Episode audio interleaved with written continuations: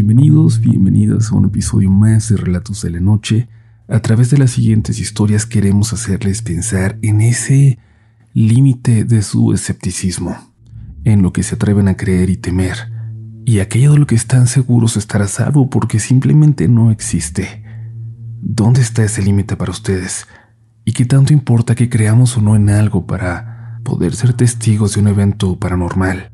Les invitamos a apagar la luz y dejarse llevar por las siguientes historias, a recordar que alguien que está escuchando en este momento como un mero entretenimiento será el siguiente protagonista de un episodio por venir. Pero no es momento de pensar en eso por ahora. Aún tienes oportunidad de disfrutar esto como solo una historia de terror. Estás escuchando Relatos de la Noche. Hay una historia algo que yo siempre consideré una leyenda urbana más que de mi barrio, de mi familia, y que casi había pasado desapercibida en mi memoria desde entonces. Después de la muerte de mis padres, de que mis hermanos mayores se fueran de aquí, supongo que jamás se volvió a compartir, que nadie la contó, al menos en mi familia. Yo prácticamente la había olvidado por completo. Ahora yo soy el que vive en la casa donde crecí. Me la heredaron a mí y aquí me ha tocado formar mi familia, criar a mi hija. El barrio ha cambiado mucho. En serio, si alguna vez volvieran mis hermanos de Estados Unidos, yo creo que ni lo reconocerían. Pero somos felices aquí.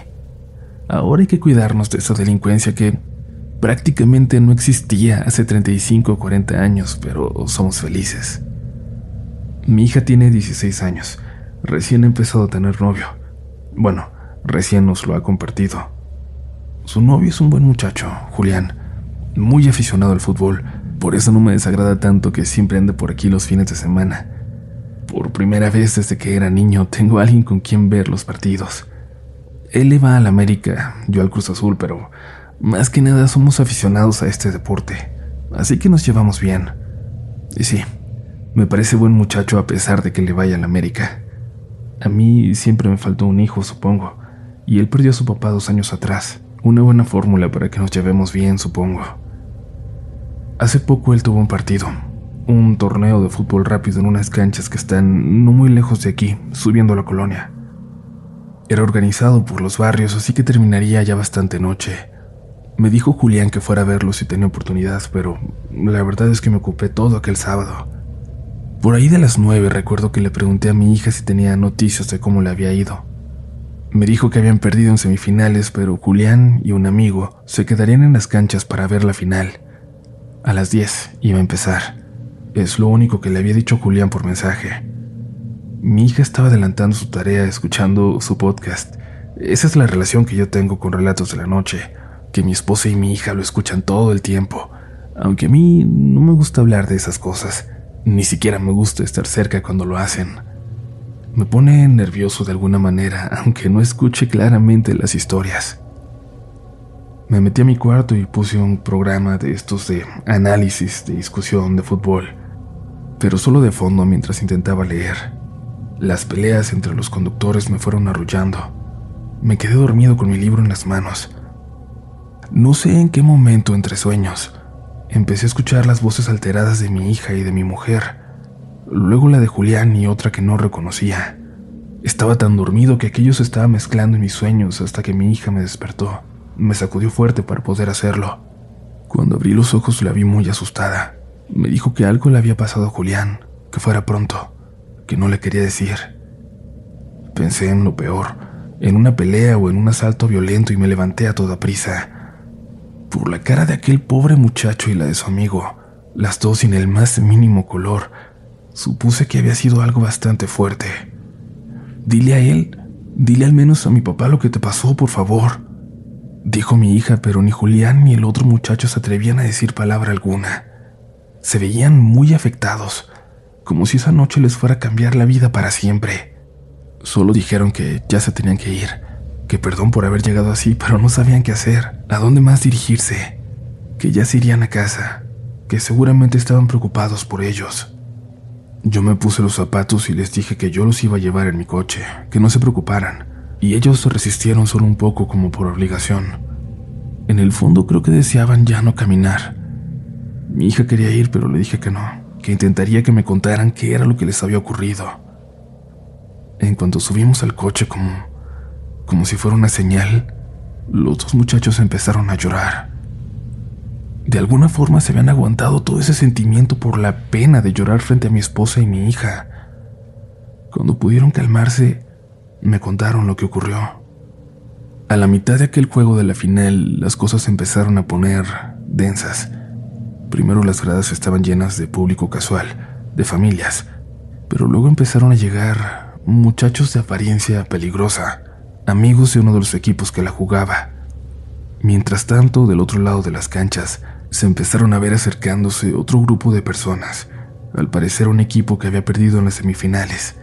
Eran, según se enteraron, pandillas rivales y se notaba que algo estaba a punto de pasar. Julián y su amigo se dieron cuenta de cómo la gente lo empezó a notar. La gente se comenzó a ir. Señores que llevaban a sus niños se alejaron sin decir nada. Ellos dos aún no sabían por qué hasta que uno de los árbitros, un señor que los conocía, les dijo disimuladamente que mejor se alejaran de ahí cuanto antes, que se iba a poner peligroso el asunto en cualquier momento. Cuando salieron de las canchas vieron a otro grupo grande de gente que se acercaba por una de las calles. Traían hasta palos en las manos, Así que se dieron la vuelta y empezaron a bajar por entre los callejones, pasadizos que atravesaban las cuadras para ir bajando desde las canchas hasta el boulevard. Nunca habían bajado por ahí, sabían que era peligroso, pero en ese momento parecía una opción más segura que pasar junto a alguna de esas bandas y que los confundieran. Empezaron a correr cuando escucharon voces atrás, como si alguien los hubiera visto, y a la mitad de un callejón saltaron a un borrachito, a una persona que parecía estar dormida tirada a la mitad del pasaje. Siguieron corriendo, bajando a toda velocidad, cuando se dieron cuenta que metros más adelante estaba otra persona más, tirada también.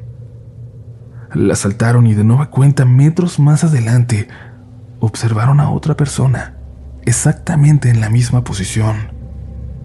Se confundieron tanto que se detuvieron por completo, y el amigo de Julián preguntó si ya habían pasado por ahí. Claro que no, le respondió Julián. No es la misma persona. Sí es, le dijo su amigo. ¿A cuántos borrachos de por aquí conoces que usen zapatos rojos? Cuando dijo eso, Julián volteó a ver ese detalle, algo que le había pasado desapercibido hasta ese momento. Su amigo tenía razón. Aquella persona tirada Tenía zapatos rojos. Voltearon hacia arriba y a pesar de la oscuridad no notaron nada. A nadie tirado en medio del callejón por el que acababan de bajar. Hay que seguir avanzando. Hay que bajar, dijo Julián, y empezaron a correr de nuevo. Saltaron a aquel hombre en el suelo que por primera vez dijo algo, unas palabras que ellos no alcanzaron a entender. Siguieron corriendo tan fuerte como aguantaban sus rodillas y una cuadra más abajo el amigo de Julián volteó hacia atrás. Gritó, le dijo a Julián que corriera, que corriera y que no fuera a voltear. Él corrió tan rápido como podía y Julián hizo lo posible por seguirle el paso, pero era inútil. Se empezó a quedar atrás. Nunca había visto a su amigo correr así. Pero al ir corriendo, cuando su amigo se alejaba, escuchó algo más. Otros pasos, unos pasos muy peculiares como de zapatos duros que corrían muy cerca detrás de él. Cuando volteó, creyó con todo su ser que estaba soñando, que lo que estaba viendo no era cierto. A un paso de él, corriendo detrás, venía un payaso, un hombre con maquillaje corrido de payaso, con pantalón roto a cuadros y con un saco de lana que apenas le dejaba mover los brazos. Aquel payaso tenía la vista clavada al frente en el amigo de Julián, pero al parecer al notar su mirada, volteó hacia él y se aventó como si quisiera atraparlo entre sus brazos. Julián gritó y se lanzó al piso para esquivarlo, pero en cuanto cayó y volteó para ver dónde estaba, ya no había nada, nadie. Se levantó y siguió corriendo y su amigo le gritaba desde abajo ya muy lejos que no dejara de correr, que venía detrás de él. Julián volteó y vio de nuevo a aquel hombre, aquel payaso corriendo hacia él, pero muchos metros atrás, como donde lo habían saltado por última vez. Cuando salieron de aquella cadena de callejones, solo se les ocurrió correr hacia nuestra casa. Éramos las únicas personas que conocían ahí, y lo que acababan de ver les parecía tan extraño, tan ridículo que no se atrevían a decirlo, a contarlo. Me lo dijeron a mí porque ya no había nada más que perder. Intenté calmarlos, decirles que no era nada, que, que seguramente era solo una broma.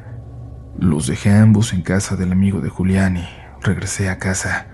Y ahí, en ese camino, ahí fue cuando recordé aquella historia, aquella leyenda urbana que tanto escuché de niño, aquel encuentro que tuvo mi papá, quien juraba que no se trataba tan solo de una historia del barrio. Mi padre nos contaba de una ocasión en la que estaba junto con uno de sus compadres, en la parte de arriba de la colonia.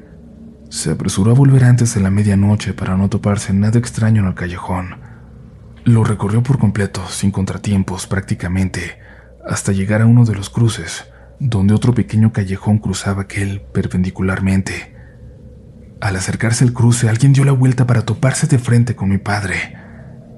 Era un señor con maquillaje de payaso, que sin frenarse casi choca con él. Mi papá lo esquivó y aquel hombre continuó apresurado, tomándose el estómago.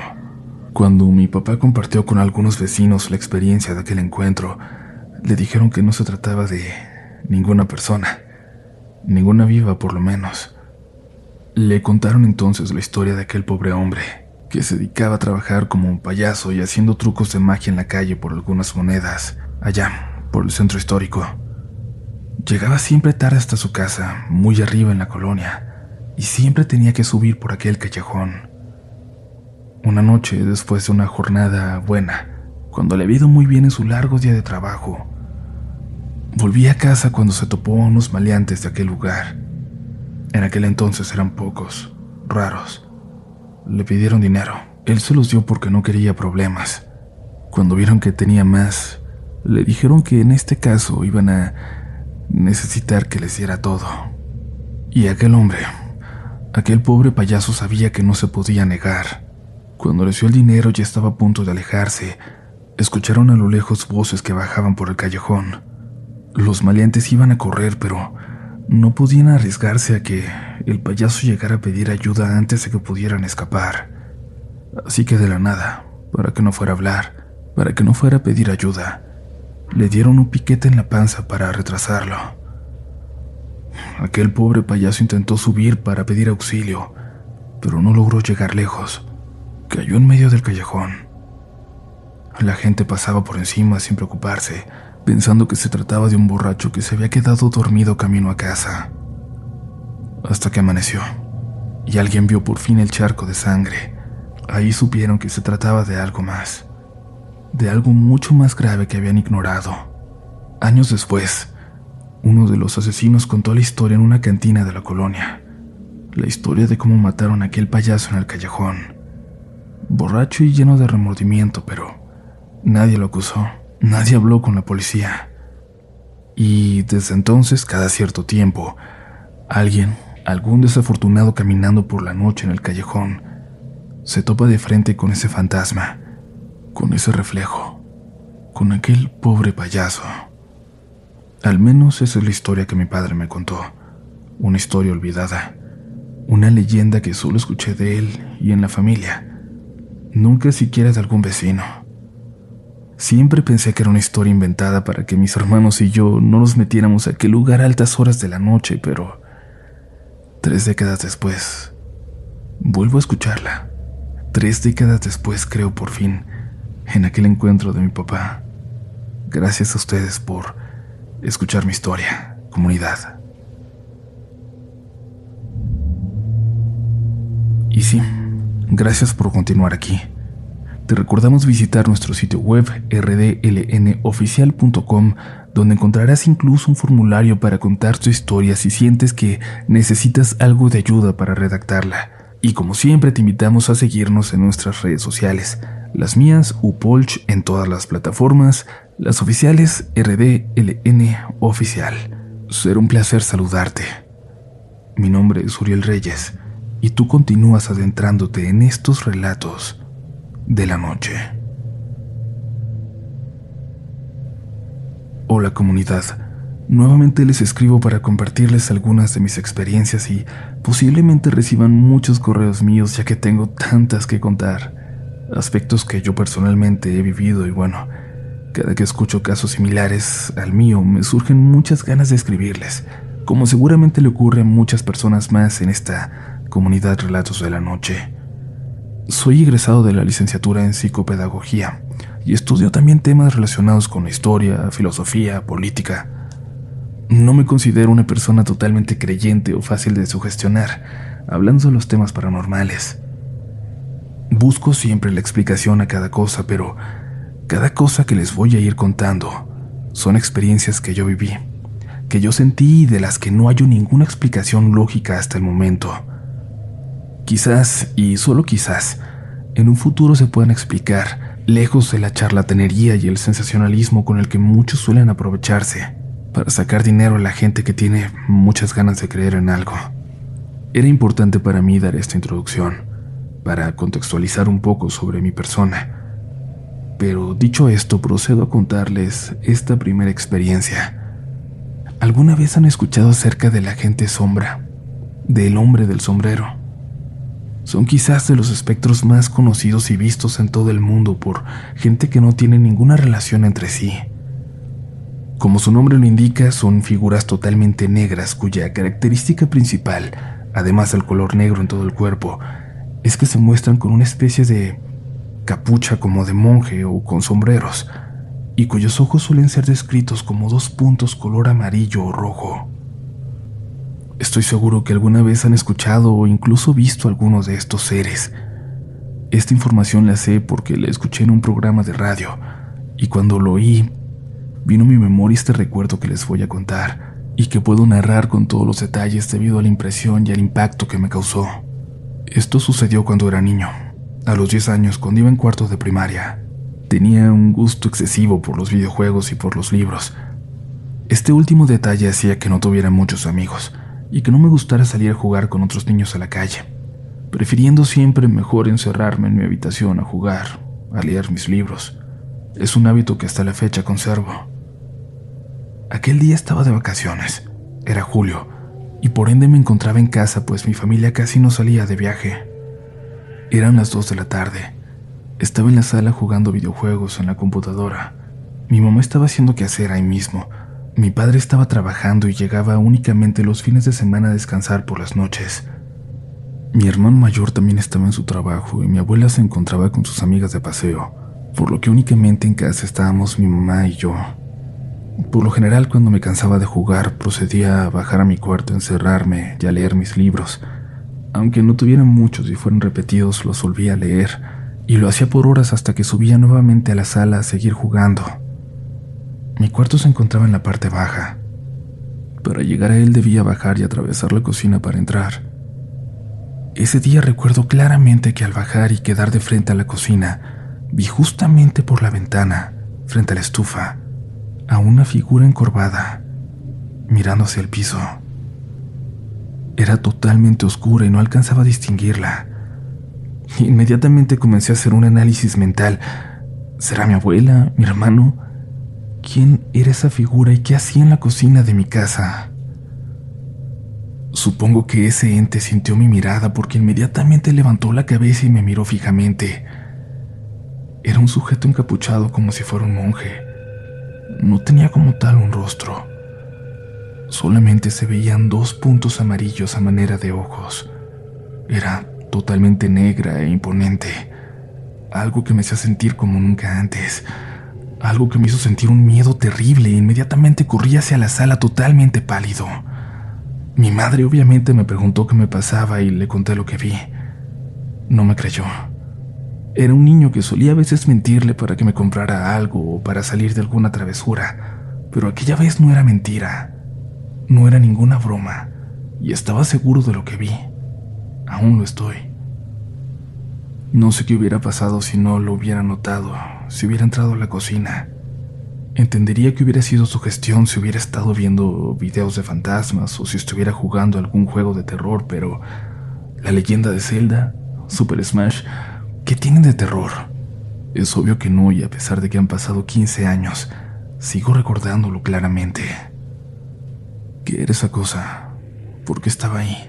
No lo sé, pero espero nunca volver a verla. La cocina de mi casa es un lugar que actualmente ya casi no se utiliza.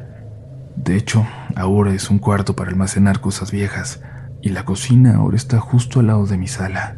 Pero aquel siempre ha sido un lugar triste, y de hecho, hasta los últimos momentos en que estuve en ese cuarto, sentí como si alguien me observara, como si alguien me clavara la mirada. Esas otras experiencias las contaré en otra ocasión. Gracias en serio por su atención. Son libres de creerme o no, pero, como les digo, yo sé lo que vi.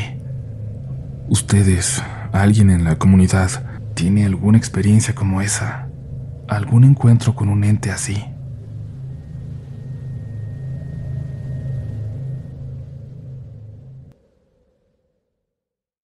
Victoria Cash. Thanks for calling the Lucky Land Hotline. If you feel like you do the same thing every day, press 1. If you're ready to have some serious fun for the chance to redeem some serious prizes, press 2. We heard you loud and clear. So go to LuckyLandSlots.com right now and play over 100 social casino-style games for free. Get lucky today at LuckyLandSlots.com. Available to players in the U.S., excluding Washington and Michigan. No purchase necessary. VGW Group. Void where prohibited by law. 18 plus. Terms and conditions apply. Hola, buenos días, mi pana. Buenos días, bienvenido a Sherwin Williams. ¡Ey! ¿Qué onda, compadre? ¿Qué onda? Ya tengo lista la pintura que ordenaste en el ProPlus app. Con más de 6.000 representantes en nuestras tiendas listos para atenderte en tu idioma y beneficios para contratistas que encontrarás en aliadopro.com. En Sherwin Williams somos el aliado del PRO.